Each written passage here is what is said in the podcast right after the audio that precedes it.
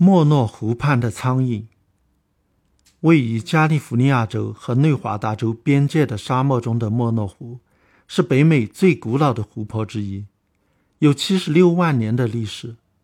有五条来自雪山的河流流入湖泊，但是没有出口流出，河水在湖泊中积蓄，慢慢的蒸发掉，而水中的盐分却流了下来。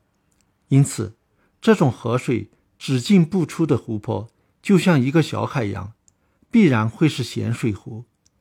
莫诺湖湖水的盐浓度极高，几乎是海水的三倍。莫诺湖湖水碱性也很强，pH 值高达十，而海水的 pH 值只有八。莫诺湖的湖水有一部分来自地下，地下泉水富含钙，河水富含碳酸，二者混合。就形成了碳酸钙，在湖底泉眼处慢慢的沉淀、结晶，形成了石灰华。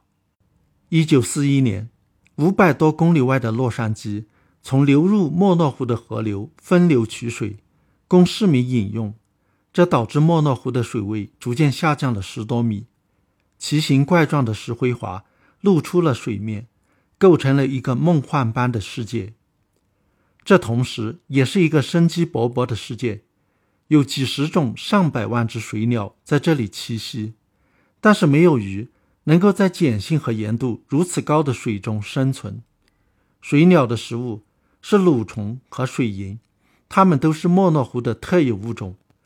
蠕虫和水银又以水藻为食，构成了一个完整的食物链。在白人到来之前。莫诺湖畔生活着大约两百名印第安人，水银的蛹是他们重要的食物，莫诺湖因此得名。莫诺是印第安语“食银者”的意思，吃银蛹听上去让人恶心。莫诺之名显然是其他印第安部落给取的，但是吃银蛹在食物匮乏的年代，其实是一个非常明智的选择。水银蛹富含蛋白质和脂肪，虽然只有米粒大小，每一粒水银蛹所含的热量却高达十五卡，而且晒干了容易储存。据当时品尝过的加州地质局的工作人员说，印第安人提供的水银蛹味道还不错。印第安人早已撤离了莫诺湖畔，取代他们的是来观赏石灰华的零星游客。一群群苍蝇鸣叫着迎接他们。我一开始以为那就是水银，水银以水藻为食，为什么会如此迷恋人类，而且驱逐不去？有一只停在了我的脖子上，还有一只停在我的手臂上。我不加思索地一一将其击毙。又有一只停在了我的衣服上。我仔细地查看，这才发现不是水银，而是吸血的斑蒙。我暗暗庆幸自己眼明手快，等到了晚上，才知道这些斑蒙在临死前还是狠狠地咬了我一两口。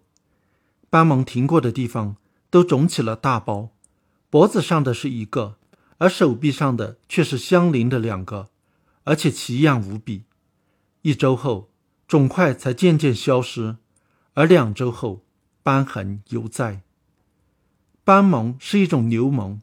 其优势在于其口气就像刀一样，能够刺穿厚厚的皮肤吸血。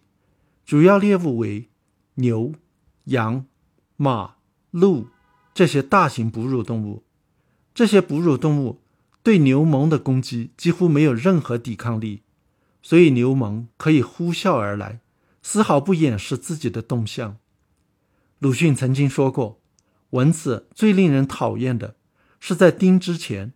还要哼哼地发一篇大议论，说明应该给他充饥的理由。牛虻比蚊子更讨厌，岂止是哼哼，简直是行刑前大声的宣判。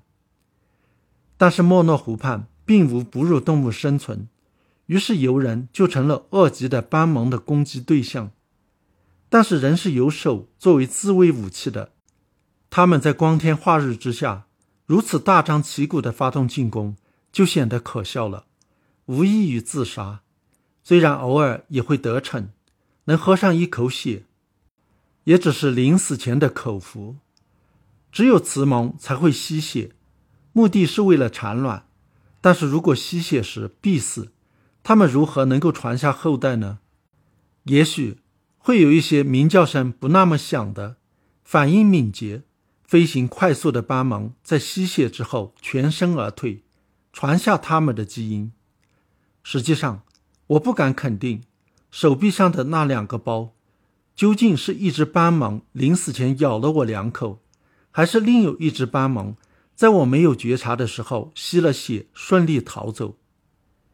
如果莫诺湖畔的雌虻只能靠吸人血为生，那么我们可以推断，在许多万年以后，这里的斑虻的形态和习性都会为此逐渐的发生变化，而出现一个特有物种，它们的飞行声会变得越来越细。飞行速度会变得越来越快，反应会变得越来越敏捷，体型会变得越来越小，活动时间也可能从白天逐渐推迟到黄昏或者晚上。这一切都有助于它们能在吸完人血的同时保住性命，留下后代。要而言之，在自然选择的作用下，它们可能会变得越来越像蚊子。蚊子。蝇和虻本来是近亲，在昆虫学上都被归入了双翅目，其特征是昆虫的两只翅膀只剩下了前面的一对，后面的一对退化成了平衡棒。在进化史上是先有蚊，后有虻和蝇。不过，萌如果为了适应环境而出现了反祖的进化，并不奇怪。我的那两个巴掌。就算是为了这一进化过程做了一点贡献吧。